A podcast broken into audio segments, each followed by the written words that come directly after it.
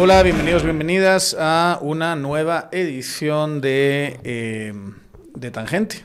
Eh, hoy eh, vamos a hablar de, golpes de Estado y vamos a hablar de por qué este golpe de Estado ha sido un fracaso, ¿verdad? ¿Qué le faltó al golpe de Estado? Solo para recomendación para los golpistas, por si quieren hacer otro golpe de Estado, pues que ya lo hagan bien la próxima vez. Antes les tengo dos cosas que decirles. La primera, como siempre, es que no dejen de suscribirse a nuestro canal de YouTube, a las plataformas de podcast eh, favoritas y eh, síganos en, en, nuestras redes sociales como Tangente GT.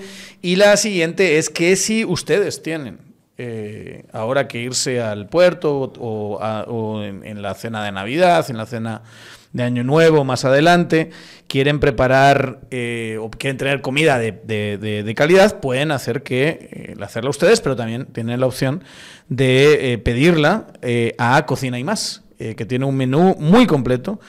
Eh, y se les puede preparar pues para llevar al puerto, para la antigua, para cualquier otro lugar en donde vayan a recibir el nuevo año, por ejemplo.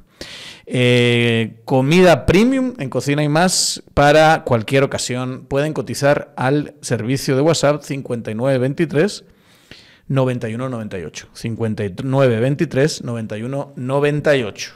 Para hablar de golpes de Estado, de este golpe de Estado, ¿verdad? Concretamente. Me acompañan Janey Vázquez, ¿qué tal? ¿Cómo estamos? Hola, bien, gracias. Y Javier Soria, que viene, para quien no lo está viendo en YouTube eh, o en Facebook y lo está escuchando, viene muy elegante, ¿verdad? Nos hace quedar mal a, a, a los que venimos con unas fachas al lado tuyo, ¿qué tal? Con una, con una, una eh, bufanda Hace frío, rayas. Hace frío. Hace frío, Daniel. Es por el frío. Uh -huh. Ustedes no saben qué es el frío, no tienen ni idea.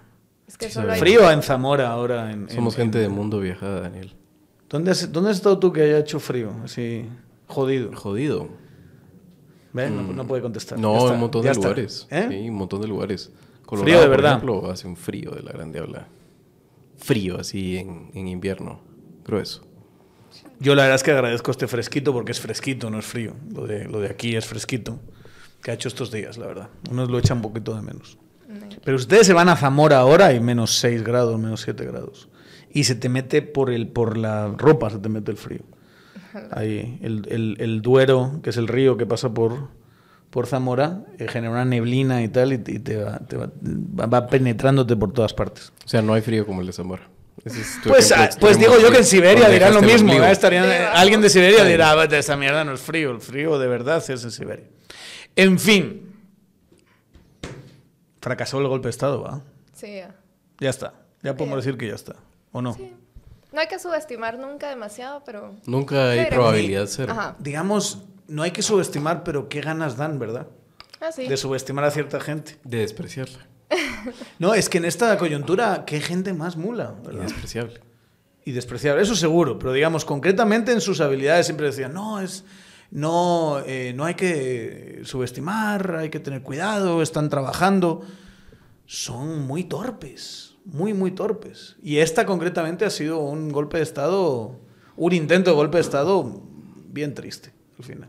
Totalmente. Bien patético. Totalmente. ¿Qué le faltó para triunfar?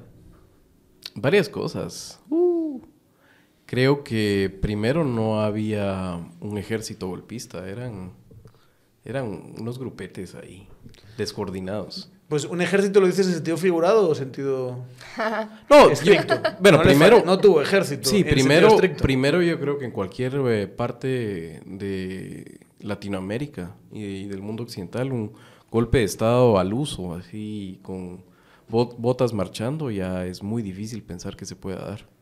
Eh, hay, estamos demasiado conectados, hay sanciones, sería impopular. Eh, Creo que los golpes de Estado hoy se dan o desde la popularidad de sus líderes, como está sucediendo. Que eh, ahorita va a venir el debate de si eso no es un golpe de Estado, pero digamos, subvertir el orden constitucional de un país eh, puede pasar desde la popularidad de los líderes, uh -huh. que empiezan a someter a las demás instituciones, como lo que estamos viendo en El Salvador, eh, en cámara lenta. O un líder que tenga vieja viejas palancas de control de lo, lo, público, como puede ser Daniel Ortega también en su momento.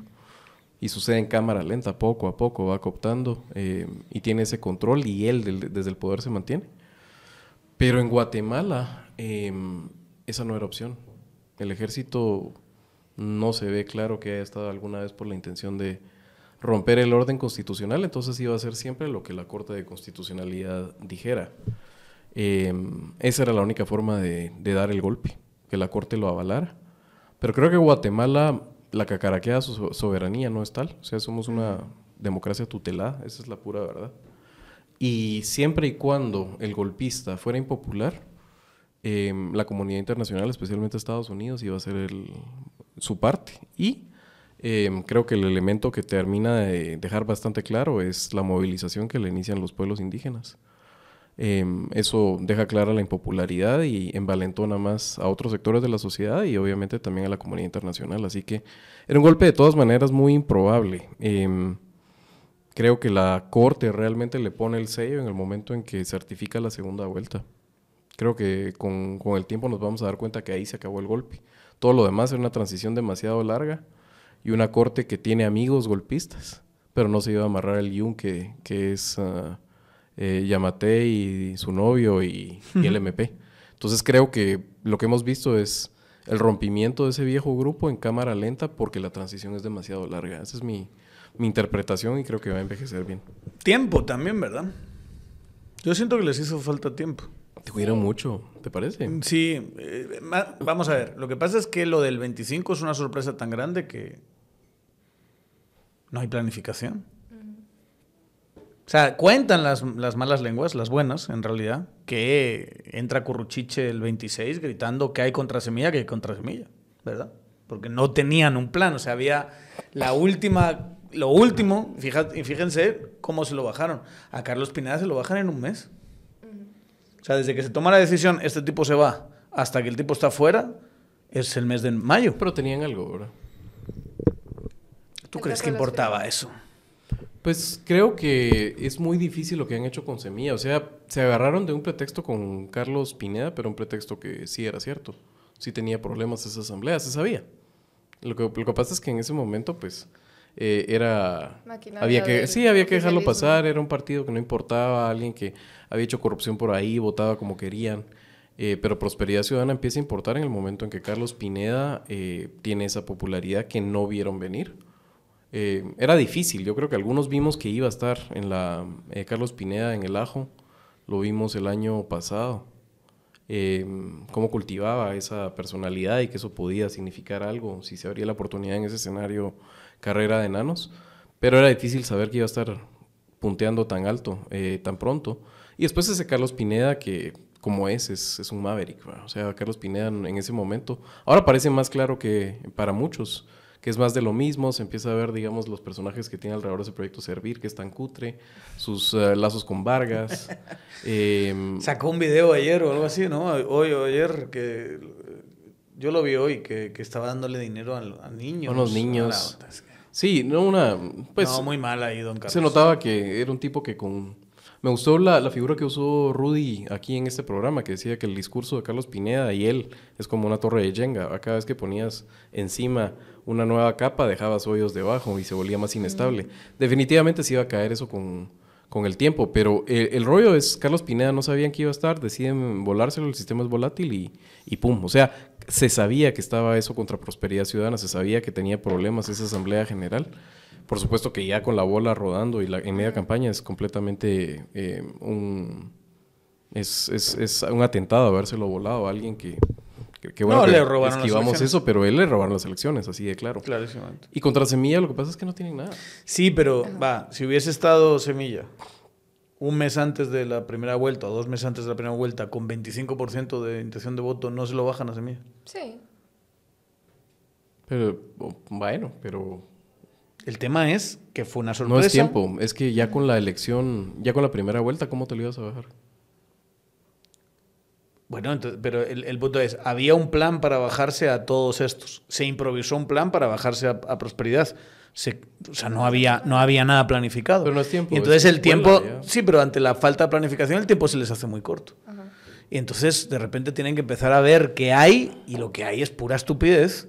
y ya tiene los votos de primera vuelta. Ya no es lo mismo bajárselo antes no que después, mismo. ¿verdad? Eso es. Eso es. Pero aparte de que son planes torpes, creo que nunca había sido tan fácil posicionarse en contra de un golpe, también tomando en cuenta quiénes son las personas que lo están perpetuando, que son, creo yo, los personajes más infames de la coyuntura guatemalteca, que poco a poco se han ido sumando más, pero de base tenés a la fiscal general, que desde hace ratos ya es impopular, a Curruchiche también, detrás a Yamate y al presidente, pues menos aceptado de esta época. Y luego también tenés como estos grupos que, no sé, cuando necesitas un enrampado jurídico, ¿a quién llamas? A Guatemala Inmortal, a la Fundación contra el Terrorismo, que ya se sabe, ya tienen cierta, cierta fama de llegar a, a chingar, ¿no? Y aparte, recuerdo yo que al principio no, no hablábamos o no proyectábamos que iba a ser un intento de golpe de Estado o incluso un golpe de Estado en curso, sino in- intento de deslegitimar las elecciones, le decíamos. ¿Y quiénes eran las personas que empezaron eso? Los perdedores. Y ni siquiera hablábamos de perdedores que Sandra Torres, sino valor, gente que quedó en sexta, octava casilla, hasta el partidos que nadie votó, que nadie conocía. Entonces, creo que todo eso también ha hecho que sea tan fácil identificar que, que son actores antidemocráticos que no respetan los votos y el proceso que llevó la gente. Eh, es muy fácil despreciarlos y eso también hace muchísimo más fácil que esta lucha respaldada e iniciada por los pueblos indígenas pues sea de todos, ¿no? Porque sí es cierto y hay que darle un montón de mérito a que los pueblos indígenas lideraron esto y que atrasaron un montón los tiempos con las protestas, pero siendo sinceros no es como algo nuevo, o sea, siempre han estado en movilizaciones constantes, siempre tienen su propia agenda, siempre han hecho este tipo de protestas, pero quizá la diferencia fue que llamó más la atención, que la gente lo acuerpó más, quizá no presencialmente, pero sí en redes, o sea, era un tema que se estaba hablando. Y yo creo que también si no hubiera sido así, de interés nacional y de tantos sectores, no habría tampoco llamado la atención de la comunidad internacional y no habría pasado lo que decís de que obviamente hay hubo una presión importante en detener un cacho también el golpe. Pero es un muy buen punto eso de que les faltó tener figuras de popularidad, ¿verdad? O sea, las figuras que tienen son enemigos perfectos, son, son villanos favoritos. O sea, Miguelito es, una, es como sacado de una, de una eh, serie de televisión, ¿verdad? Eh, el, el arco del personaje eh, maltratado que se convierte en maltratador, ¿no? Son De- personajes ya reconocidos, Sí. así totalmente impopulares. No miras que la vez pasada en el Buki yo subí ese video de que eh, pasó Ah, el, en el- concierto. en el concierto del Ajá, y ya se hizo como tradición, decían ahí que no se pierda la buena costumbre de, gri- de gritarle la porra de Miguelito. Cerote, te vas a ir al bote. Y el Miguelito y ni Cerote- siquiera estaba, creo yo. Exacto, y no tiene nada que ver, ¿verdad? Vas a ir al, bu- al ver. buque, pero ves que hay mucha gente, entonces, Miguelito. Miguelito, O sea, que, que eso es lo que yo, cuando yo le vi a Miguelito juntándose con diputados con el tema de las cortes, una persona que habías tenido un estadio entero gritándole Miguelito Cerote te vas a ir al bote, ¿cómo cree que tiene un futuro político alguien así? O sea, ¿cómo cree que él va a sobrevivir políticamente todo esto? Cuando ya tienes a un pueblo entero diciendo te detesto, te desprecio y sus condiciones personales no ayudan, ¿verdad? No es una persona carismática, no es una persona que sepa hablar, es una persona que parece Ni que siempre... inteligente como para que digas. Yo "Te tenía un amigo en la eso". universidad que fumaba una hierba eh, que tiene la misma cara que este tipo, ¿no? O sea, todo el rato. No, no, no, estoy, no estoy diciendo que haya una relación, ¿verdad? Pero es que es la misma cara la que, la que tiene el, el- el muchacho. Y luego tienes muchos personajes de estos que es que parecen sacados de una novela, o sea, parecen sacados de Tolkien, en el sentido en que Tolkien tenía esta Son cosa- arquetípicos. Son arquetípicos. O sea, Tolkien tenía esta cosa de los buenos son guapos, no sabes nada de Tolkien. No. En fin, no voy a decir nada. ¿Cómo los invitamos al ¿Cómo invitamos No lo a sé. alguien así? No lo sé. Pero, Pero a ver, ya que Tolkien aquí. es en eterno, Dios mío, eso no tiene que ver con la edad. Bueno, Señor de los Anillos. El Señor de los Anillos y todas esas, digamos, toda esa obra, los buenos son guapos y los malos son arquetípicos, los malos son horribles. Es que son hasta feos es- nuestros malos. O sea, estéticamente, la fiscal general es una cosa espantosa. Eh, Curruchiche, lo mismo, ¿verdad? la figura de, Yamatei, ¿verdad? Eh, es que parecen sacados. Sí, son grotescos. Eh, de, alguien que los ha diseñado como los malos, ¿verdad? Y, eso no ayuda, haciendo golpes de Estado no ayuda. Sandra Torres. Sandra Torres, Dios de mi corazón. Otra golpista, por otra parte. Pero también es un golpismo, y eso es otra cosa que creo que le faltó. Es un golpismo negado por los golpistas que es una cosa maravillosa. Yo, no sé si hay muchos casos en la historia de las formas políticas, de golpes, que hayan sido consistentemente negados por el 90% de los que quieren perpetrarlos. O sea, esta, esta cosa del cinismo, del psicópata eh, de Yamatei, de ponerse delante de Bernardo y decir, yo daré mi vida porque usted asuma la presidencia y literalmente bajarse de allí, estar llamando a la gente para evitar que él pudiese tomar posesión. Sandra Torres oculta, de vez en cuando salía un comunicado de la UNE, pero eh, no haces golpismo si no das la cara. ¿Verdad? Todos negando, no, aquí no, aquí, golpe, no está pasando nada. El, el, MP tirando sus tweets de, en ningún caso está pensado eh, todo esto para, evitar, eh, digamos, cambiar los resultados, eso no se puede. Hasta que vimos en esa famosa conferencia de prensa que era exactamente lo que querían hacer, ¿verdad? O sea, revertir los resultados electorales. Y, el, y ahí sí, yo me quito el sombrero con Curruchiche, y con los de la FCT, porque esos sí son golpistas y lo dicen, ¿verdad? Eso sí, vamos a ir detrás de Bernardo eh, y dan la cara. Y por lo menos, no digo que sea como para hacerles una estatua, pero por lo menos en este contexto, si vas a ser golpista, sal a decir que estás dando un golpe. Sal a decir que, que, defiende tu postura política. ¿Por qué creo que esto es importante? Porque tú eres alguien de la CSJ o eres alguien de la CC y ves a Yamatei diciendo eso, ves a un diputado diciendo lo otro, ves al MP diciendo aquí no está pasando nada, dices, ¿a qué hora yo tengo que, sacar resoluciones que me comprometen a mí como un acto, digamos, de poder? Y estos fulanos del otro lado tienen una salida. Y decir, no, yo no tuve nada que ver. Ahora, claro, ahora Yamatei puede llamar a Bernardo y decir, yo no tuve nada que ver con el golpe, nada. Así que de a huevo, dirían algunos, ¿no? No, si vas a hacer el golpe, hazlo bien. Y ahí eso yo creo que se debilita toda la estructura golpista, porque no hay un líder que además de ser carismático tenga las narices de decir se está dando un golpe de Estado. Lo dirían en su lenguaje, ¿verdad? Se está defendiendo no sé qué porque hay que evitar por todos eh, los medios que llegue Bernardo Arevalo. Ninguno dijo eso. Ninguno lo dijo explícitamente hasta la famosa conferencia de prensa. Fue decirlo y se desactivó. Fue decirlo y se desactivó todo. Sí. Eh, yo sinceramente creo que esto siempre fue una conjura de imbéciles. Estaba destinado a fracasar.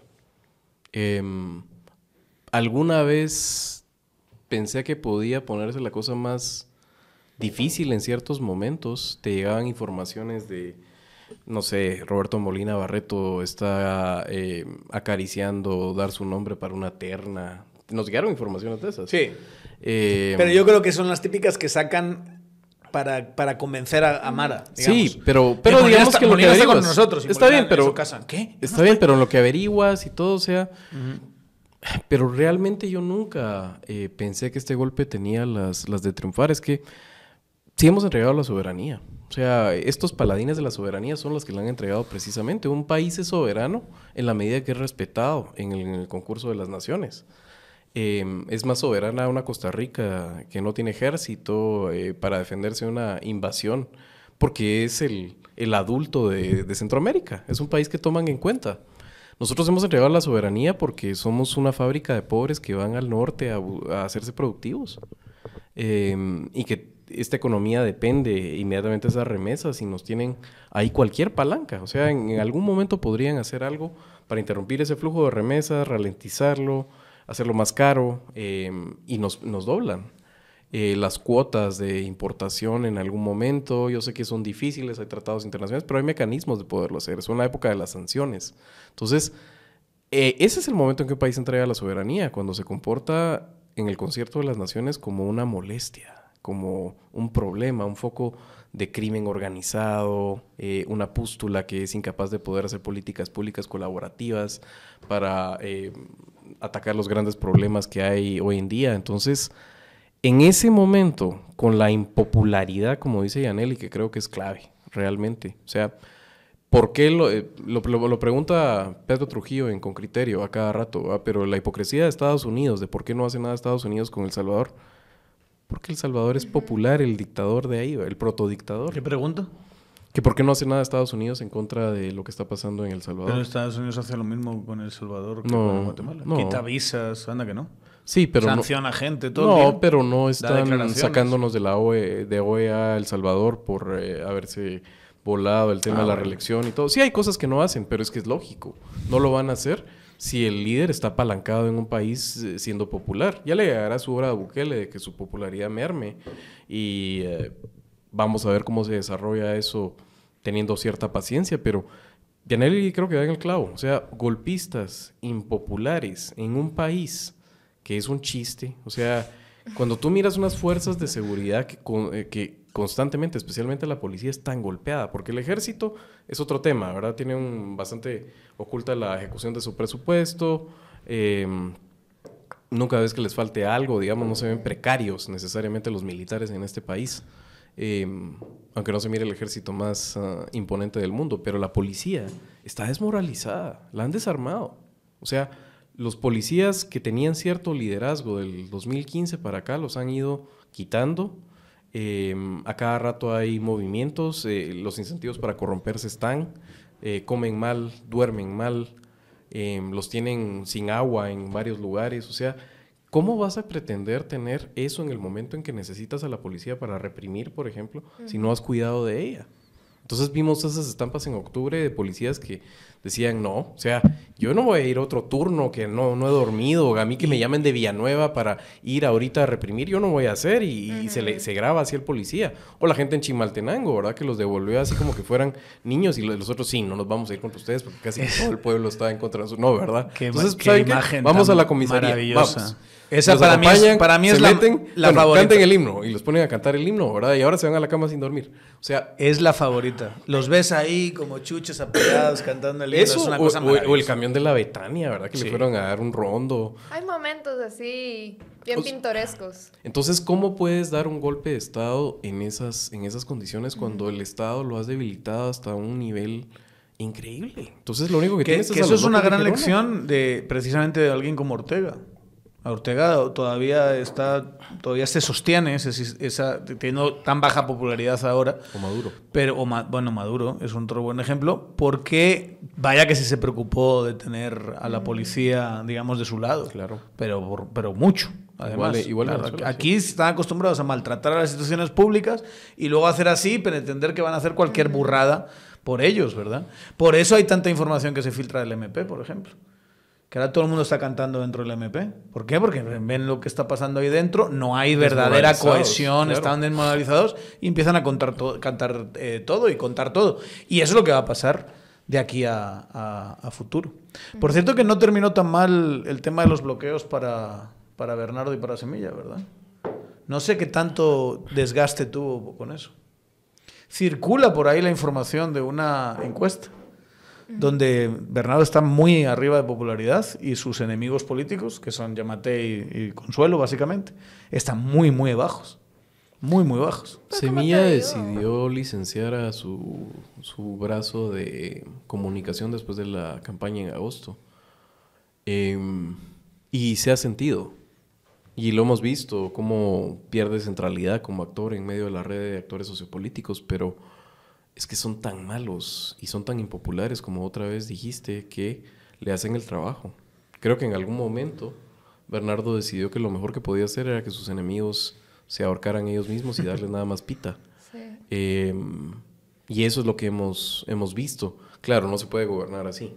O sea, a partir del 14, sí, claro la estrategia debería ser completamente otra, pero si de momento Bernardo lo que ha hecho es eh, economizar combustible y dejar que los enemigos se claven ellos solos a la cruz, eh, y es con hecho pensado, pues mis respetos porque le ha funcionado.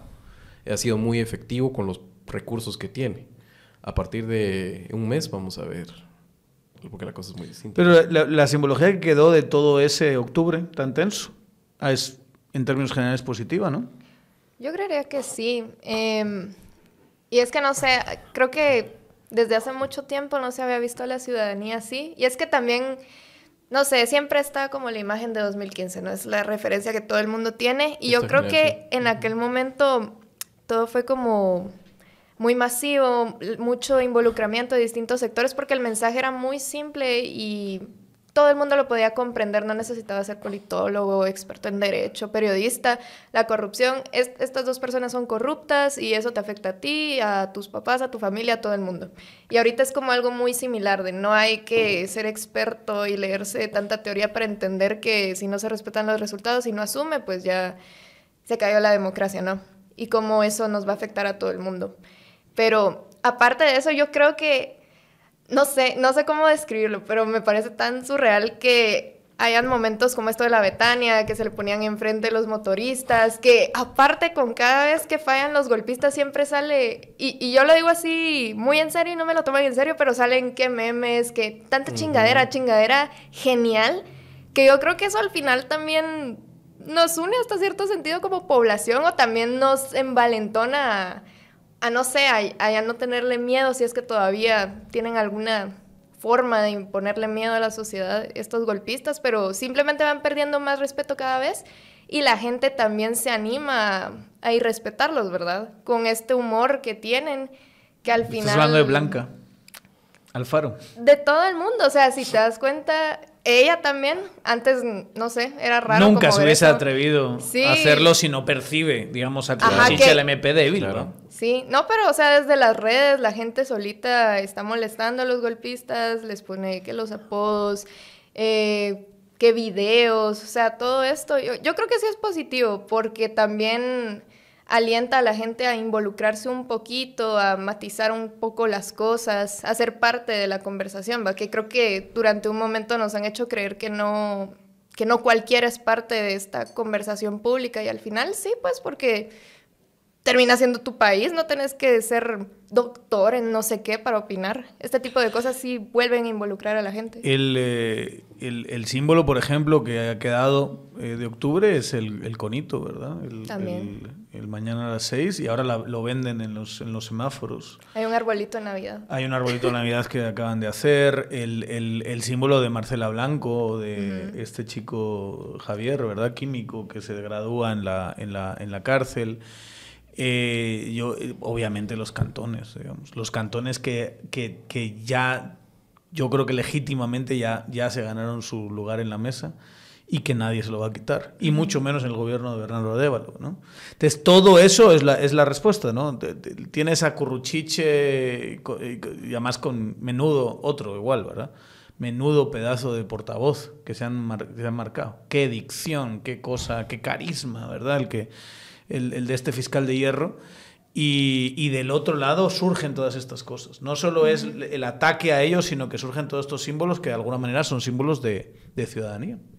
De ciudadanía. Sí, en eso los que quedan a deber es el sector privado tradicional de este país. Eh, creo que la cúpula nunca fue golpista, eh, salvo algunos luminarias y cerebros que... Segundones, sobre todo, ¿verdad? Los, el, el hermano tonto de las familias, ese es el golpista. Sí. Pero no, no solo eso. que había estado gestionando y que perdió mucho dinero. Y, ah. Creo que no solo eso, creo que había alguna capa que no está en la dirigencia ni está al frente de las empresas más grandes de este país, pero son empresas de buen tamaño y ahí encontrabas más proporción de golpistas. No sé si en cantidad había más golpistas, creo que no, pero había un buen puñado de golpistas en esa capa de la sociedad. Y es patético.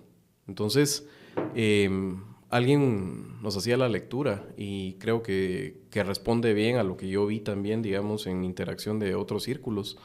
Y me decía, esta gente que está en la dirección de las cámaras empresariales em, tiene también una base social adentro, que son varios de ellos golpistas. Entonces, por eso es que no salen también con fuerza, no es nada más porque desconfíen de Bernardo. Tienen claro que aunque desconfíen o teman al MP o temen al MP. Eh, aunque desconfían de Bernardo y el temor del MP, también hay gente debajo que se sienten cacifis, se sienten sector privado y los que producen en este país y todas esas pajas que se dan, que son eh, como ese, ese, ese discurso aprendido, somos el PIB de este país. Y, y esa gente no entendía la jugada y era muy difícil explicárselas. Creo que en medio de toda esta polarización del mundo es gente que su simpatía está con lo, la alt-right de Estados Unidos y tienen ahí puestos los ojos todo el tiempo. Miran Fox, eh, miran a Trump, eh, creen que hubo fraude en Estados Unidos. Eh, es de veras, de veras creo que, o sea, ¿sabes de qué tipo de gente me refiero? Entonces están estas pobres almas que dirigen las cámaras, se quedan sin el director de Sempiterno, tienen a un chico que tienen a medio que camino que subirlo al barco, que tampoco es, digamos, que sirva mucho en este momento, alguien que está en entrenamiento todavía con rueditas, la bicicleta, y se hacían estas patosadas de, de pronunciamientos débiles, sin mencionar al, al, presidente y la vicepresidenta, una cosa bien extraña, ¿verdad? Vimos el primero y era, bueno, ay, ay, pase, pero ya cuando vas viendo que todos los pronunciamientos que hacían hasta hace dos semanas era sin el nombre de Bernardo y de Karin, era un poco extraño. Te los imaginas diciendo, no, no, nosotros la institucionalidad, no digas nombres, la institucionalidad excusas más. Y te enterabas de reuniones eh, de conjura de imbéciles viendo eh, sesiones en el Congreso, como que estuvieran viendo el partido de, de playoffs. Pero esa es la, última sesión que además estuviste tú ahí presente. Cubriéndola. Eh, ese fue como el último gran intento golpista, ¿verdad? Quizá a lo mejor lo que les falta... Eso fue la escalada golpista. Es precisamente cohesión. O sea, esos votos para quitarle el antejuicio al TSE en realidad los consiguieron a base de meterle ficha a la gente y de amenazar a unos cuantos justo al final, digamos. No, no parece que son elementos así cohesivos, ni parece que todos los 108 estuviesen pensando que eso era un acto golpista, no sé si me explico. O sea, como que la fragmentación y el hecho de que sea un mercado tan, tan evidente, el Congreso, donde compras y, vendes eh, votos eh, con tanta facilidad, les da eh, esas capacidades ¿no? de llegar a 108, pero después les da una cohesión que al al día siguiente se cae. Cuando ya no hay ficha, ya todo el mundo, nadie cree en eso, ¿verdad? no sé.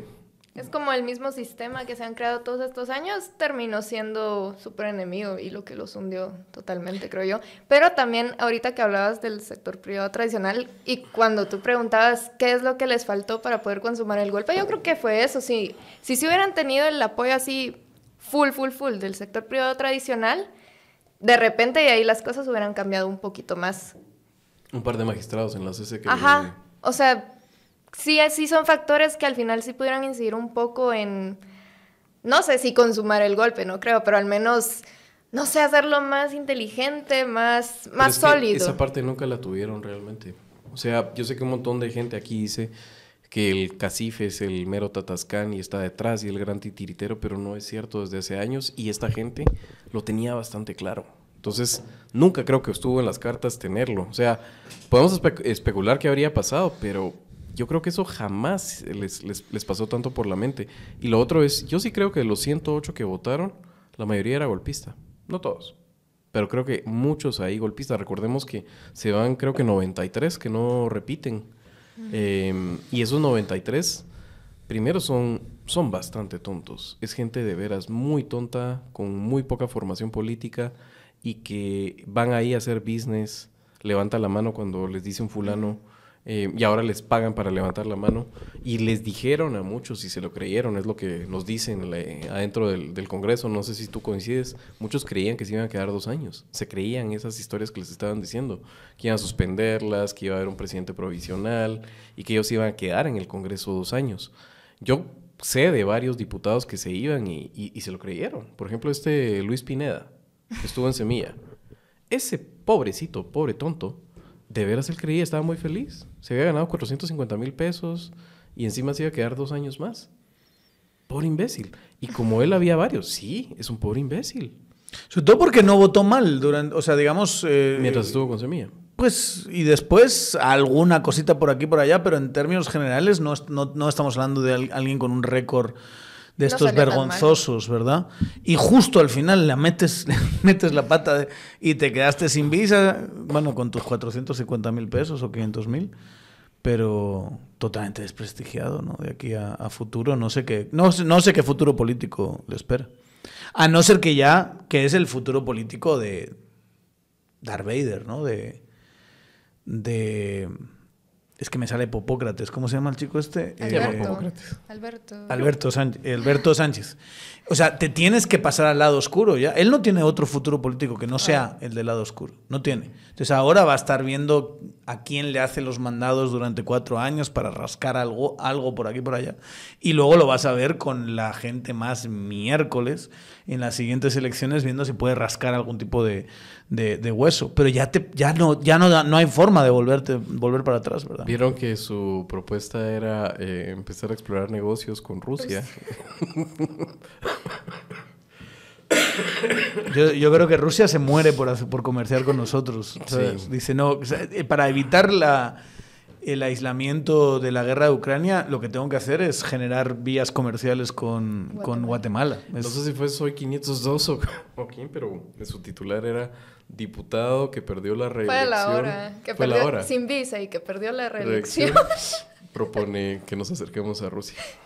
¿Sabes lo que le hace lo que le hace falta a alguien así? Digamos, ya que pues ha tenido unos días tan malos. eh, Un par de tragos. sí, y, y- y quizá a lo mejor dedicarse a hacer a- otra cosa, digamos, así como... eh, eh, Como carpintería. Por ejemplo. Pero primero, antes de empezar carpintería, Power Tools, un su taller de algo más fácil. Introductorio. Y encima con un 50% de descuento. O sea, si, eh, si, si escribe o llama al 22680808 y dice que está viendo tangente y eh, le, le ofrecen eh, 50% de descuento en ¿Crees que San Miguel le dé... San Miguel. Yo creo que a, a él? Hipócrates le da 50%, pero también porque no hay que ser mala onda. Ya Sí, lo has pateado, está hecho miércoles. Déjale su, su 50% de descuento San Miguel.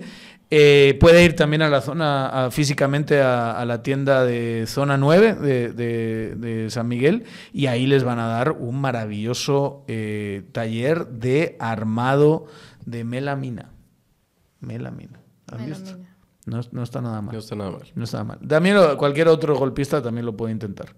La Eh, reinserción social. Pues por lo menos quitarse en la mente pues este, este, Terapia ocupacional. esta tristeza que deben tener, eh, que deben de tener encima de haber, de haber eh, fallado.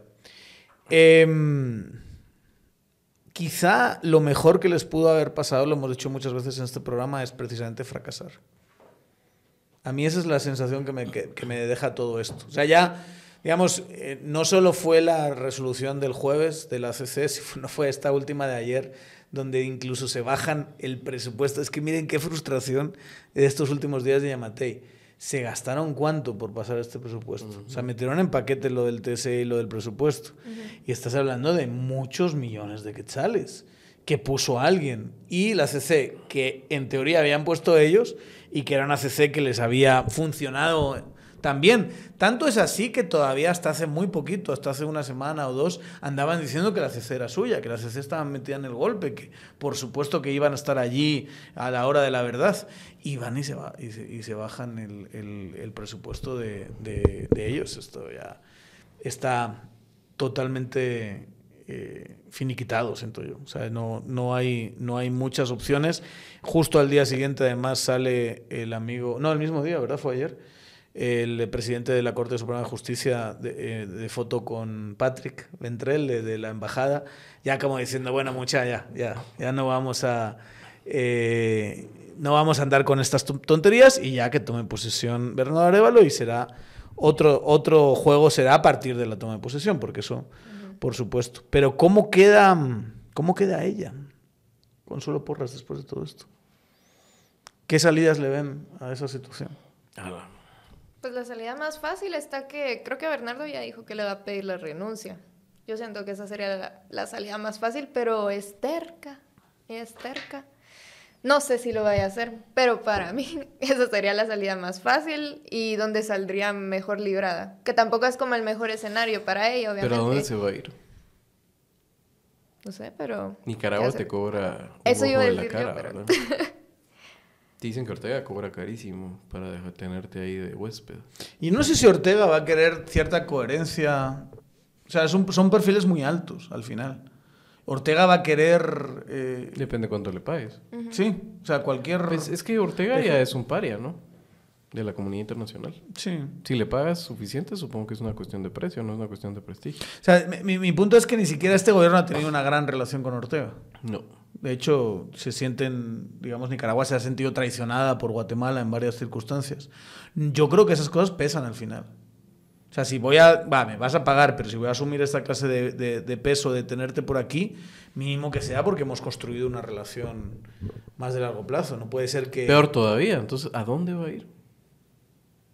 Yo creo que se van a intentar atrincherar. No creo que lo logren, eh, porque sí se les puede volver muy cansado tener todo un país en contra. Eh, no es el caso de cómo estaba la FESI, digamos, resistiendo. La FESI tenía cierta base de apoyo social y a la comunidad internacional. Pero es un buen ejemplo, ¿no? Igual salió volando, ¿verdad? Pero...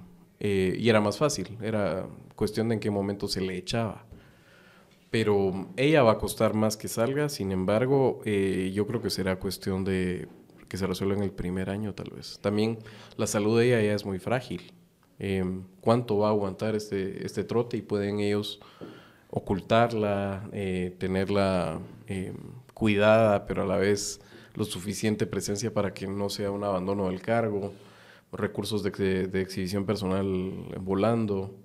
Eh, todo Sobre el... todo no tener el apoyo del Ejecutivo, digamos. Toda la crisis de octubre la tuvieron en helicóptero llevándola de un sitio a sí. otro, bien protegidita. Eh, porque ya Matei y ella son uña y carne, uña y mugre, dirían eh, los chapines. Eh, y, y, y, claro, tener la situación que tienes cuando tienes casa, trabajo, trabajo, casa, porque no creo que vaya a restaurante ni nada parecido, ¿verdad? No, no, la, no, me la imagino entrando en un sitio público, la clase de reacción que generaría mm. si ella va así. Es, eso es, un, es, es, es, complicado. Y ahí sí, esta idea de llevarla a hospitales, porque sí está enferma, eso ya, ya se sabe, no, no, no tiene mucho sentido que lo, que lo, que lo, el, que lo oculten. O sea, ya está enferma eh, y esa enfermedad se va a saber cuando entra al hospital, se va a saber mucho mejor. Claro, cuando tienes al ejecutivo protegiéndote, es mucho más fácil ocultar estas cosas y aún así se ha sabido. Si no tienes ese ejecutivo eh, contigo, se va a saber enseguida que estás entrando al Herrera, que estás entrando al Hub, que estás recibiendo el tratamiento, que, que, seguro que se va a acabar filtrando su expediente, que, eh, todo ese tipo de cosas. Entonces, ¿cuánto tiempo puedes aguantar así? Claro. ¿Cuánto tiempo? Pero para irte a dónde después va a estar difícil luego. O sea, o sea, algo tiene que ceder, porque el incentivo para ella es afuera, el, es, hace mucho frío. En Diálogos publicamos un artículo eh, que iba en esa, en esa dirección, ¿no? Que el de, de Levitsky y, y, de, Meléndez. y de Meléndez, eh, argumentando que a estos duros había que darles un, uh -huh. un, un puente para salir y, y para, para, para, evitar mayores crisis. Pero sí, ¿qué, ¿qué se le puede ofrecer? ¿Qué le queda? Europa los va a sancionar también. Eso es lo que parece después de la sesión del Parlamento. Tiene toda la pinta. En el Parlamento, de hecho, se le menciona a ella específicamente. América toda, toda ha votado en contra de, de, los intentos golpistas en la OEA. No tiene mucho. Entonces, algo... ¿Y El Salvador? Se abstuvo la última vez, ¿no? Sí, pero fíjate que Bukele, Bukele no. Ahí, Bukele, que tiene aspiraciones, el bukelismo a entrar en Guatemala, sabe, y Bukele sí es un animal político que se alimenta de popularidad. Sí. ¿Qué vas a tener esa perdedora ahí a la O sea, el costo para Bukele que quiere venir a, a, Guatemala, que el bukelismo está destinado a venir a Guatemala en algún momento, de hecho. Eh, una vez que ya cimente su poder ganando las elecciones del, del que, es, que va a ser febrero de 2024, uh -huh. ¿verdad? Que, que, seguro la va a ganar en primera vuelta. Caminando y caminando, eh, cuando eso pase, lo lógico es que se venga para acá. No, no Bukele directamente, pero sí el bukelismo, que empiecen a, ocupar espacios políticos. No, ha, no le ha dicho ni un, ni un guiño a ninguno, ninguna figura guatemalteca, ni uno solo. Eh, Ha intentado Yamatei una y otra vez que le hagan guiños. ¿Se acuerdan de Carlos Pineda? Eh, eh, mandándole así, eh, mandándole así TikToks, mire, presidente Bukele y tal, solo para que medio le dé un like o le diga hola, ¿qué tal? Nunca lo consiguió, Zuri Ríos. Uh -huh. Se hizo ahí su tour para, no, ni la recibieron. No lo veo, no veo a, a, un Bukele sabiendo que ella es de una toxicidad terrible, diciendo ahora quédate conmigo, mamita, ¿para qué? ¿Para qué? Va en contra de todo lo que ha defendido eh, Bukele con respecto a las clases políticas tradicionales. Él, él bebe los- de eso. Te quedan los países paria. ¿no? ¿Qué te quedan? ¿Quién? Por ejemplo, ¿qué? Nicaragua. Es que. Arabia, Arabia Saudí. Algo así. No le queda ningún sitio. Yamatei se va a ir a Italia, ¿verdad? O, o a Europa, eh, mientras no lo Que eso, es, sancionen. eso es así, porque no, no, no le, no puede italiano, sancionar a un Sí, italiano. es italiano. ¿Y Miguelito? Tiene residencia española. ¿Cómo lo va a proteger Ya- Yamatei? ¿Casándose con él y dándole nacionalidad italiana? Por ejemplo. Pero para eso eh, tiene que vivir en, en Europa. Si, si, digamos, si un chapín o chapina se casa con un europeo o europea, eh, depende del país, supongo, pero por lo menos yo les puedo contar el caso de España, requeriría que esa chapina o chapín se fuese a vivir eh, al menos un año en, España. Tiene que tener una residencia de un año y después ya empiezas el trámite para la nacionalidad, dado que te has casado, dado que estás ya lo que se llama en el libro de familia. Entonces, no sé, no, desde luego ahora mismo no puede, a no ser que se haya casado hace meses o años y no nos hayamos enterado. Y hayan hecho algún paripé para irse allí, registrarse, viajar mucho. Y creo que son 180 días y ya más o menos cumples los requerimientos. No lo sé. No, no. Lo que tengo la sensación de esas reuniones de Miguelito eh, con los diputados es que él quería o quiere todavía ser un actor político. Ha metido un montón de amigos suyos al Congreso. Ahí, el listado nacional son Pero miguelistas. se, ha hecho, se ha hecho tanta mala sangre con... O sea, los diputados no lo quieren. De hecho, entiendo que los diputados mismos de Vamos miran con añoranza los años de, del masto, del Al- Alan Rodríguez, porque sentían que el mastodonte los protegía más de lo que los protegía Shirley.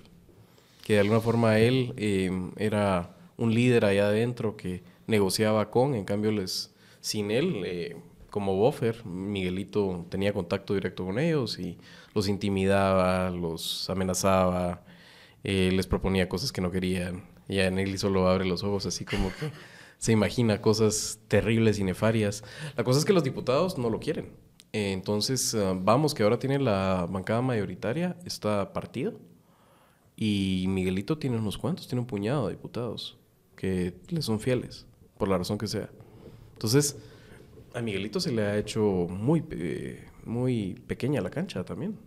No, se ha quedado fuera de juego. Y creo que él nunca entendió verdaderamente en qué radicaba su poder. Y a la hora de blandirlo, eh, sin ser el amante del presidente, que lo va a dejar de ser inexorablemente.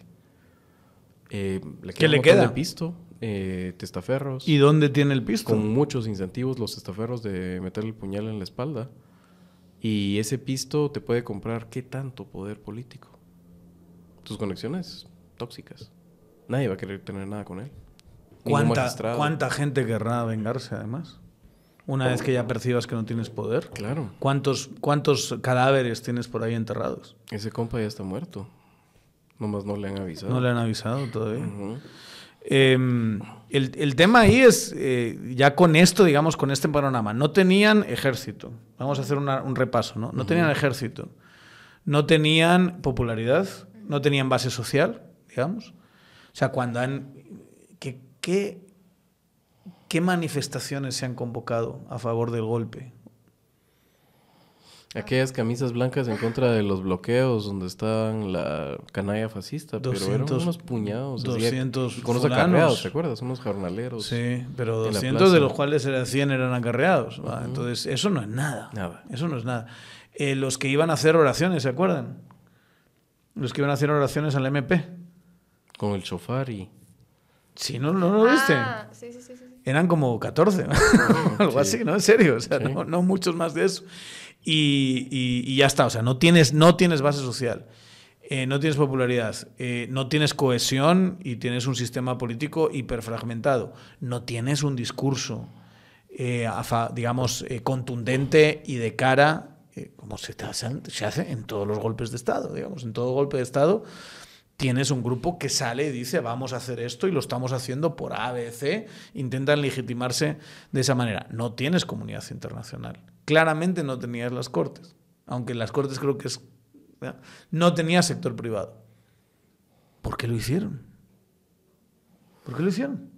O sea, ¿por qué se embarcaron? Esa es una pregunta que este yo quisiera poder contestar. Me obsesiona a veces meterme en la cabeza.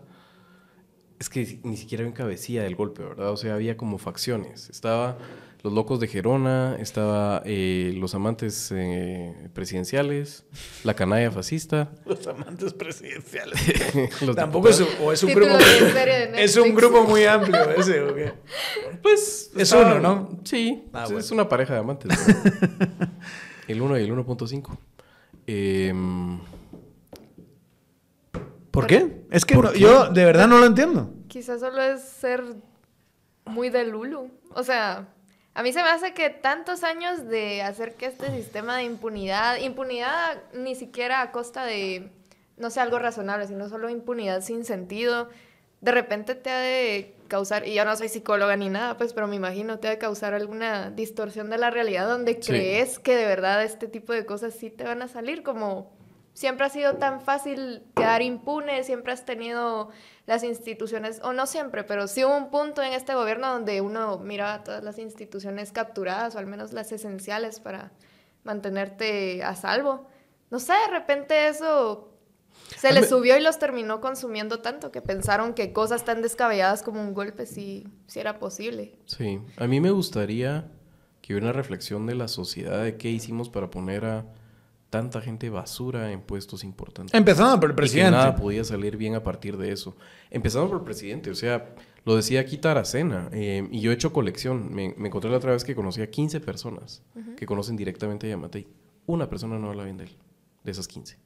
Y era variopinto, de veras, y había de todo. Había, no, habla mal. Ah. Una persona no habla bien de él. O sea, no hay una que hable Ah, que no hay ni una que no hable bien. No hay ni una persona que hable bien de él. O sea, y todos te describen además algo como consistente. Te describen a una persona de lo peor desde chiquito. Complotista, resentido, eh, vengativo, mentiroso, eh, retorcido. Acomplejado. Acomplejadísimo. Eh, y después, esta enfermedad que le da la esclerosis, médicamente, no soy un experto, pero he leído un poco al respecto y me puede rebatir cualquier médico que nos esté viendo, pero te chinga el carácter. Sí tiene impactos en qué tipo de persona eres después de eso. Claro, con cualidades redentoras y con mucha disciplina y un entorno que te arrope, tú puedes ser una persona perfectamente funcional, pero parece no ser el caso de, de Yamatei. Y después hay muchas leyendas urbanas alrededor de Yamatei que te pintan a un tipo sádico, un tipo que goza con el sufrimiento de otros, una doble vida que llevó durante cuatro tiempos de gay enclosetado, Em, un tipo ladrón, un tipo em, verdaderamente de lo peor. Hay gente que te cuenta que hizo la campaña presidencial de Yamatei eh, como candidato oficialista de la gana y no querían saber absolutamente nada de él después de eso, porque vieron demasiadas cosas feas, tanto a nivel de carácter, de corrupción, de eh, su comportamiento predatorio con los jóvenes. Y toda esa gente lo sabía, era gente del sector privado. Recordemos que ese proyecto de la gana era un proyecto del sector privado tradicional de este país. Lo sabían cómo era y lo permitieron, lo encumbraron. ¿Por qué? Porque era cualquier cosa mejor a que quedara un Chairo. En ese momento la, la Chaira era Sandra Torres, antes de ella Tel Maldana. Em, y forzaron la máquina de una forma irresponsable poniendo a esta gente. Igual Consuelo Porras. O sea, Consuelo Porras es una persona lamentable también o sea, pésima como jurista, con un historial de corrupción en salas de apelaciones, em, un comportamiento bastante dudoso cuando fue suplente en la CC. La gente lo sabía, otra vez. Una espiral de silencio de poner a cada vez la peor gente al lado. Se permitía que tuviera este mancebo a la par, eh, Yamate, y darle tanto poder. Mancebo es una gran palabra. Mancebo es una gran palabra. Pero además, ¿verdad? O sea, parece que Miguelito no sé, la imagen que ustedes se hacen de Miguelito, pero uno mira y, lo que le cuentan a uno, metidos de temprano en círculos gays, donde era menor de edad, eh, como prostituto, cuentan algunos, los papás igual sabiendo eso, arropan a Yamate en el momento en que llega con la diferencia de edad que tienen, no se mira bien, ¿verdad? Entonces parece un Miguelito que ha tenido también un sufrimiento del cual después, en el momento en que está en poder, se convierte en la peor persona posible. Yo eh, le he dicho a algunos, le he dicho también a Daniel que A mí el personaje que, que pienso es el personaje de Kirsten Dunst en la película de Entrevista con el vampiro. ¿No la has visto? Yo lo sé, Yaneli. Pero, estoy seguro que muchos en la audiencia sí, ¿verdad? Entonces, Kirsten Dunst es, eh, una niña de 13 años que se encuentran los vampiros ya eh, adultos eh, y ya perversos, iniciados en esas artes oscuras que son Tom Cruise y Brad Pitt en sus personajes. Y lo que hacen es convertir en vampiro porque se estaba muriendo a una niña de 13 años y le sale peor peor que ellos, con más apetito, insaciable, eh, no se cuidaba, todos esos cadáveres que ellos necesitaban chuparle la sangre los dejaba tirados y ellos tenían que estar recogiendo el, desmadre que ella hacía, los ponía en peligro.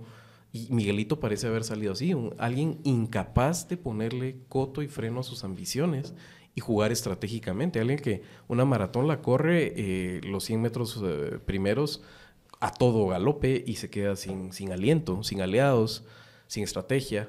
Pero la, pero la verdadera pregunta de verdad para mí es cómo permitimos esto, o sea, cómo llegamos a este punto donde estas horribles personas, las peores personas, las personas más idiotas además, no solo moralmente más reprobables, sino los más estúpidos del país son los que nos mandan.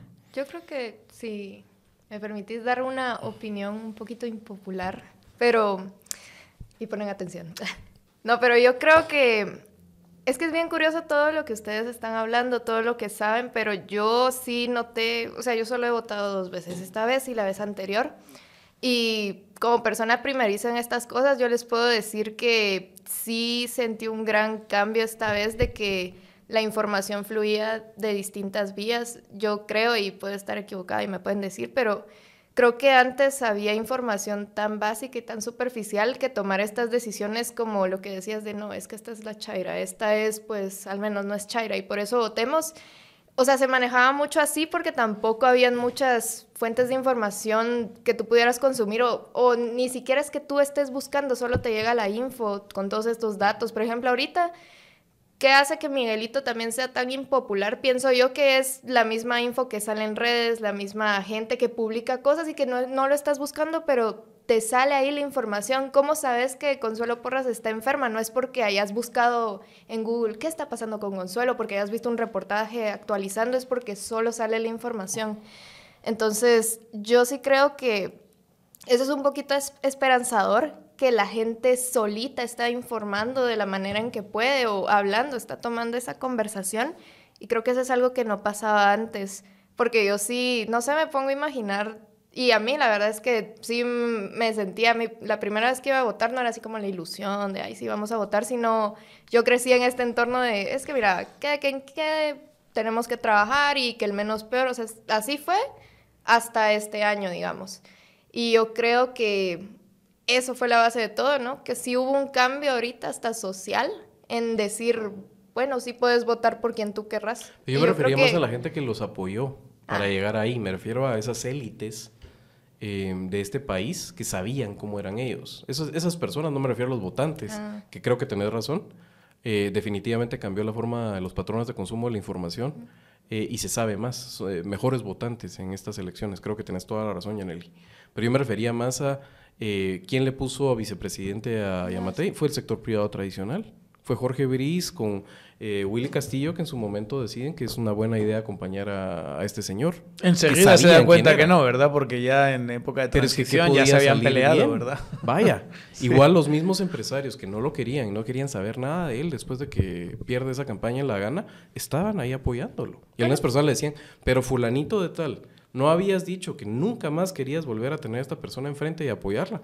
Sí, pero es que lo que toca, y, el toca toca, y, ahí estaba Tony Maluf, que fue presidente también de, de Casifi, líder de la gremial de, textileros y de, y, de maquileros en, en Ajexport. A esos son esas élites que yo me, eh, me refiero que saben cómo son. O sea, ellos son capaces de hacer alianzas con criminales y psicópatas si creen que a través de eso pueden conseguir réditos, porque es mejor eso a que algo cambie. Vaya, pero también por qué es que esas personas llegan a hacer esas cosas. Yo creo que es porque antes no nos enterábamos, o sea, ahora es mucho más fácil enterarte que de repente y lo que tienen es impunidad en el sistema judicial, en, en, en este, en el sentido de justicia tienen impunidad, pero impunidad social creo que ya no. Y o sea, quiera que no, creo que eso también termina siendo un factor como para que no les sea tan fácil volver a poner candidatos así a dedo, o al menos no que salgan tan bien librados de eso. O sea, creo que todo, todo eso tiene que ver, el hecho de que sí tengamos más fuentes de información para que no les sea tan fácil, cuanto menos. No digo que no puedan seguir poniendo a sus personas, metiéndose en las instituciones ni nada, pero ya es un poco más difícil, creo yo. Y yo creo que ese tipo de presión social sí tiene ciertos efectos en ellos. Si ustedes son golpistas y tienen eh, la tentación de eh, tomarse unos tragos eh, para ahogar las penas, se les recomienda desde aquí, desde Tangente, que se tomen su pastillita de Party Smart. Digamos, muy recomendable, es una pastilla que les va a proteger el hígado, que va a permitir que el alcohol se procese mucho mejor. beban agua también, digamos, cuando estén ahogando sus penas en alcohol porque falló el golpe. Eh, coman algo también al mismo tiempo y bueno, van a... Y respeten el orden constitucional. Además de eso, digamos, no sean golpistas, pero si lo van a hacer y luego van a, pasarla así, eh, es mejor hacerlo con, con Party Smart. Eh, pueden encontrar el Party Smart en cualquier tienda, de supermercado, Super 24. Party Smart para golpistas. Golpe a la constitución, pero no al hígado. Exacto, exacto. Y al día siguiente a lo mejor se pueden recuperar un poquito mejor. Van a seguir siendo golpistas al día siguiente. Igual van a seguir seguramente intentando ahogar sus penas en alcohol. Vuelvan a tomar el Party Smart porque eso les va a ayudar. Es eh, barato, es accesible y eh, lo pueden conseguir, como decimos, en supermercados, Super 24, farmacias, Party Smart. Si van a ser golpistas, por lo menos cuiden su vida. No golpeen el hígado. Bueno. Va, como una forma de curarnos de espanto. ¿Qué pasa si finalmente sí consiguen el golpe y nosotros quedamos como idiotas después de este análisis que acabamos de hacer? O sea, pensemos en un escenario donde todavía hay golpe. Yo, a mí solo se me ocurren dos. El primero, y yo sí espero que se esté pensando esto muy bien, que opten por atentar contra la vida del binomio. O sea, ya ese es el que... En este proceso ya de desesperación de estas horrorosas personas, sinceramente a mí me costaría trabajo pensar que no lo han puesto encima de la mesa. Que alguien no ha dicho, bueno, ¿esto cuánto cuesta? ¿O qué habría que hacer? O algo así. Claro, muy difícil que se haga algo como esto y que no se tenga la información. Ya, ya tiene protección eh, el binomio, Bernardo y, y Karin. Eh, yo esperaría que esto no fuese un problema, pero o hay que decirlo y decirlo de la forma más clara posible, ¿no? O sea, ya les van, o sea, yo estoy convencido que Miguelito en su desesperación y con todo lo que tiene y todo lo que se le viene, todo lo que se le viene, está, está pensando estupideces. No, me, no, me, no tengo ninguna duda de que, de que está pensando idioteces. Y la segunda es que se aceleren el tema de los antejuicios y se aceleren de una forma, bueno, es que sería absolutamente irreal, ¿verdad? Necesitarías que fuera golpista la Corte Suprema de Justicia. Pero además, no, no, solo golpista, sino que agresivamente golpista. Y, eh, y que la sea la CC también, después de la resolución que salió. Porque cualquier paso que haga la CSJ buscarías amparo claro. en la CC. Entonces, en fin. El segundo lo miro Menos probable que la No, lo miro casi que imposible, o sea, casi. Eh, pero ya Sí, porque ya son, ¿cuántos son? ¿20? ¿8 días? ¿27 días? ¿Cuántos estamos? Sí, yo creo que Oscar, Cruz, el incentivo está para que haga 10 meses donde no se desgaste. 10 meses responsables donde se guarde e incluso coquetee con la idea de volverse a tirar en las siguientes comisiones de postulación. No se va a quemar. Em, además, es una persona con cierto olfato y cintura política, entiendo yo, el, nuevo presidente de la Corte Suprema de Justicia. Eh, ya se tomó su fotita con Ventrell.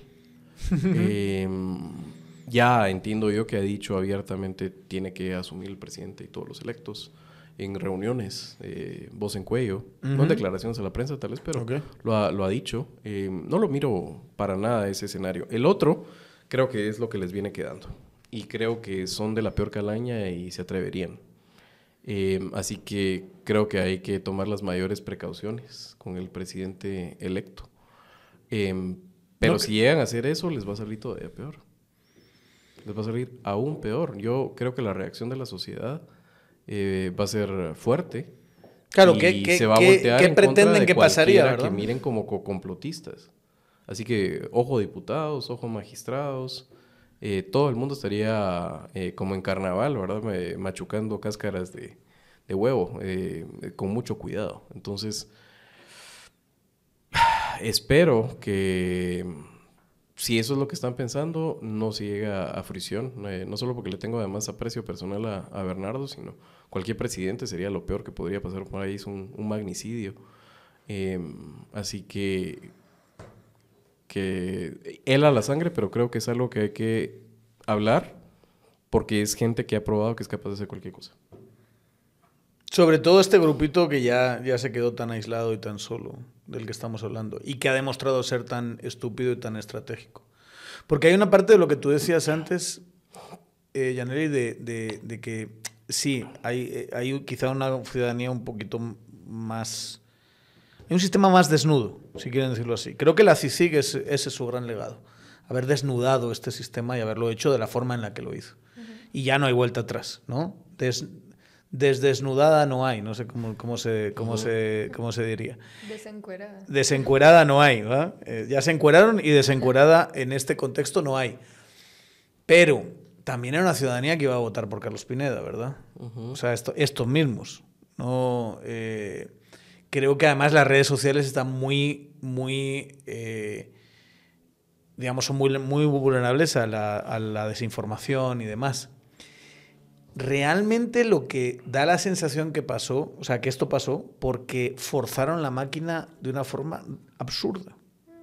O sea, porque había un voto que claramente no se iba a mover a un sitio que no fuese un voto de reforma, de, cambio, de- incluso de revolución en algunos casos, y fueron, fueron dejando sistemáticamente huérfanos a ese, a ese voto, pensando que podía moverse a cualquier otro lado, y no se movió a nadie del sistema, se movió a lo que vieron por ahí que podía ser distinto al sistema. Y ahí es donde está el verdadero éxito de lo que pasó y del pequeño milagro que después ha llevado a que no haya una reacción ah, eh, posible ante eso. No sé si más que una ciudadanía informada, es más una élite política que le dio igual la opinión pública. Yamatei lo dijo, y fue maravilloso ese momento donde lo dice en 2020, y lo dice en el, eh, en el contexto de que ya, según él, ya había hecho todo lo del COVID. ¿Se acuerdan de esa frase? Dice, yo ya cumplí con esto del COVID. Ya tienen ahí vacunas, no voy a ser yo el que te las lleve a tu casa, ahí las tienes, si te quieres vacunar, ahí están. Por supuesto, vacunas donadas, ¿verdad? Por Estados Unidos o nuestra soberanía O tan, so- carajo, soberana. si Por cierto, viajar. yo no sé si nos dieron todas las vacunas rusas que tenían que habernos dado. Y si, es va- y si nos la dieron, seguro que se han podrido esas vacunas, ¿verdad? Todas esas vacunas que, que- que seguramente les van a generar sus problemitas a, a futuro a, a- a la parejita presidencial. Pero él dice, ahora me dedico a gobernar. Como si lidiar con el COVID no era gobernar. Sí. Gobernar era MP, CSJ, CC. Eso era gobernar para él. Y en ese momento le empieza a dar igual lo que piense la gente. Lo que le importa a él es ocupar todos esos espacios, tener el Congreso pagado, tener la CC de esta manera, tener la CSJ, ta, ta, ta. Cuando tenía todo eso controlado, eso para él era gobernar y eso es lo que le importó. Y no puedes gobernar sin legitimidad. Eso fue, esa fue nuestra, el pequeño milagro fue por eso, porque nos gobernó alguien que no entendió que no puedes gobernar sin legitimidad. Y cinco magistrados que entendieron eh, el error que cometió Gloria Porras en las elecciones pasadas. Creo que es importante. Y lo centro en Molina Barreto porque son los rivales históricos como magistrados de CC. Sí, no sé, no sé, sea, no se cae muy bien. En la escuela, en la escuela de magistrados con se- para la Corte de Constitucionalidad tienen que estudiar el dilema Porras Barreto. Y el dilema Porras Barreto eh, es qué haces cuando la bola ya está rodando en lo electoral y te llega a ti como togado el decidir si alguien corre o no corre. Déjalo correr. Te reposicionas después.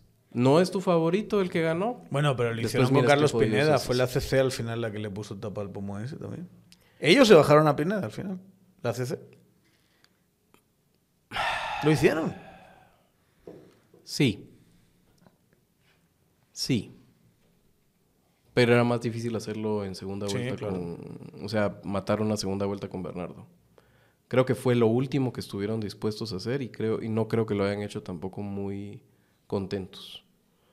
Eh, creo que lo que pasa es que ahí sí había un consenso, porque al mismo tiempo no era solo los del pacto, eh, sino que en ese mo- momento ya Suri Ríos estaba peleada con el presidente, Mulete estaba con ese doble juego, entonces creo que fue como un consenso de todos que los arropó hacia eso y además ya habían sacado a, a Pineda, o sea, las, las otras instancias. Eh, y Pineda mismo ya estaba muy entreguista. Él, no sé si se acuerdan, pero ahora parece que hace, fue hace milenios, pero eh, Pineda se desmoralizó eh, en el momento en que él ve que lo van a sacar. No, no dio las últimas. Pero bueno, eh, lo que quería yo, digamos, el, el punto, gracias por arruinármelo con el pero es, eh, creo que al final de cuentas, No estuvieron dispuestos error, a dar es- el esa error última- histórico de Gloria Porras de haber sacado, porque ya estaba inscrita. Es que esa es la diferencia también con, con Aldana. Aldana estaba inscrita. La, quien- quienes lo sacan son la Corte de Constitucionalidad. ¿Te acuerdas que había eh, la, eh, la- No. La- el registro de ciudadanos la inscribe? No. La Corte eh, Suprema la baja. Ah, bueno. Sí. No, no, pero no, no. El registrador de ciudadanos la escribe. Sí, el registro de ciudadanos. El TSE, magistrados se la bajan. Sí. La CSJ dice, eh, bien hecho TSE, y cuando llega la CC, todos esperábamos, por puro análisis político de, ¿no? de bandos en esa época, que la reinstalasen, que le- la amparasen y le dijesen, sí, puedes, puedes correr. Y Gloria Porras dijo, no. Y fue Gloria Porras, o sea, no fue nadie más. Fue Gloria Porras fue la que manejaba esa Y cosa. creo que fue el error histórico en el cual estos no iban a cometerlo. Esos magistrados. O sea, lo que estás diciendo en ese dilema Barreto-Porras, te pones al lado de Barreto. la historia hablará mejor de, Sí. de Molina Barreto que de lo que, de lo que hizo Gloria Porras. Sí. Porque al final la manipulación, y yo creo que es doble, Zuri y Telma. Doble. A mucha gente le encantó que se bajasen a Zuri Sí. en 2019 y luego se quejaron cuando al día siguiente, porque fueron en dos días, se bajaron a Telma Aldana. Cuando en realidad las dos tenían que haber corrido porque la crisis política que teníamos en 2019 se tenía que solucionar en las urnas. Sí, es que ese es el Y tema. no dejaron que solucionasen las urnas. ¿Y qué pasó? Que el psicópata sodomita eh, acabó siendo el, eh, el que llegó a la, a la presidencia y nos tiene eh, como nos tiene. Esa es la realidad. Ahora ya, bueno, pues sí, ya abandonando el poder, pero nos ha torturado por sus propios complejos, porque odia a este país y nos odia a todos nosotros, todos. los ciudadanos que vivimos, seamos guatemaltecos o no, vivimos en Guatemala, odia al mundo y se ha reflejado en su forma de ejercer el poder. Por, por ejemplo, defendiendo esta basura de, de- de presupuesto hasta las últimas consecuencias. Ahora se lo, se lo acaba de bajar la CC, eh, eh, traicionándole una vez más. Pero es que es una forma de ¿Te odiar esos al país. constructores que dicen que pusieron la plata para el presupuesto? Pues no deben estar muy contentos, ¿no? No.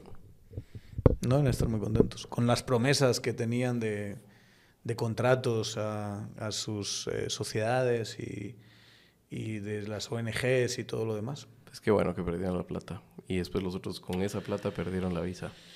En fin, ¿qué nos depara el futuro? ¿Qué nos deparará? ¿Quién salió perdiendo más con esos últimos movimientos de un mes para acá? Que todavía tenía opciones y se las cerró. Por lo, o por lo menos, Alvarito Arzú, sí, yo estaba Por ejemplo. pensando en él. Rodolfo Noich, no, no sé si le quedaba mucho, Pero Rodolfo mucho, es un mucho gasolina. bastante irrelevante, pero Arzú y se estaba posicionando para hacer una campaña presidencial. Y Lo que- el ejercicio que tuvimos con él aquí cambiaría mucho si viniese hoy. claro, Que por cierto me encantaría que... No, no creo. Yo le... Bueno, de, de aquí se le ofrece otra vez el espacio. Quizá uno a uno, ¿verdad? Sería mejor. Una entrevista ya más... ¿Y cómo te parece el manejo que ha hecho desde entonces? Porque ha doblado la apuesta, ¿no? O sea, eh, lo que ha hecho es eh, escupirle en la cara a los exiliados, eh, de tratar Sí, de no le despreciar queda a su otra, ¿no? hermano. eh, Quiere dignificar su voto, ¿verdad? Quiere dignificar esa, ese voto a, eh, a lo del ¿Tú qué le habrías aconsejado? Eh, una vez que ya votó de esa manera, quizás está bien lo que está haciendo, pero es que la- el voto eh, no se lo quita, Sí. ¿verdad? Y eso va muy en contra, y, y- y- y lo digo aquí, y se lo diría aquí si, si lo tuviésemos eh, delante. Él me dijo a mí personalmente, justo aquí afuera, antes de entrar, que esto del, lo del TSE era una locura, estaban, que eran idiotas, que no les daba tiempo. O sea, lo despreció. Porque yo le pregunté, mira, acaba de llegar, porque justo esos días estaba llegando el antejuicio del Congreso. Digo, mira, van a intentarlo. Sí, pero no tienen los votos y es, es- es una estupidez eso, hombre. ¿no? Es, que de verdad están locos y tal. O sea, hizo todo un ejercicio. Entonces, ¿Por qué cambió de opinión? ¿Por qué de repente se puso digno? ¿Por qué contradijo a, a- a alguien de su partido? Yo no le escupiría en la cara a los exiliados. Eso, eso lo hubiera ahorrado. Pues que tienes que doblar la apuesta, tienes que, tienes que generar este, este sentido de buenos y malos o de, de bandos. Sí, pero es que recuérdate que Álvaro Arzú quiere romper el techo que tiene el unionismo. El unionismo es una cosita de nicho, bien chiquita de la ciudad. Que se ha quedado más chiquita ahora, Es una cosa de, de- de derechas conservadoras bien pequeñitas. Eh, y él quiere romper ese techo.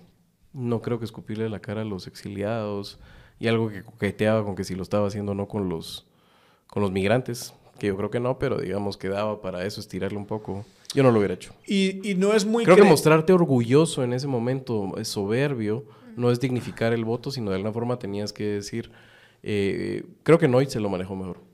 Siendo un personaje muy menor, Noit se comparaba. Pero, no sé, no... O sea, también tienes que ponerte en el personaje que son los Arzú. Y también, y también Álvaro Arzú construyó, su padre construyó una, un, un gran capital político y fue el último gran cacique, digamos, capitalino, precisamente por esa actitud, por doblar la apuesta, por decir, sí, lo hago y qué, ¿verdad? Me hubiese parecido un poquito off character, si quieres decirlo así, no haberlo hecho también él, ¿verdad? Ya que has metido la pata de esa manera y él sabe que metió la pata y él sabe que lo hizo por presiones, no lo hizo por convicción, ¿verdad? No, lo, no, no tenía pensado esa mañana cuando se levantó a hacerlo. Entonces recibió una llamada que le cambió eh, la cara y le cambió el sentido del voto. Luego, claro, como de eso después lo, lo, lo explicas. Lo que yo siento que es más error mediático es estar repitiendo una y otra vez que te da igual lo de la visa. ¿Cuántas veces tienes que decirlo para que te creamos? Cada vez que lo dices te creemos un poquito menos, ¿verdad? Porque es como, ¿saben qué me hace gracia a mí? Eh, ¿Cómo se llama este chato? El rey de los huizaches, ¿cómo se llama? Eh, Omar Barrios. Eh, Sí. ¿Cómo se llama? Ro- es Raúl, ese, ese, Omar el, Omar Barrios. Se- no me importa, no sé qué, cada vez que alguien del Departamento de Estado saca un tuit, él tuitea, me han atacado, no me dan derecho a defensa, no sé qué. Dices, puta, has escrito después, señor Omar Barrios, después de 147 tweets hablando de que le han quitado la visa, como que se hace cada vez menos creíble que le importa tres narices que le quiten la visa. O sea, sí, sí, sí, sí, sí, sí, se le ve al hombre sufriendo, ¿verdad? Todos los días.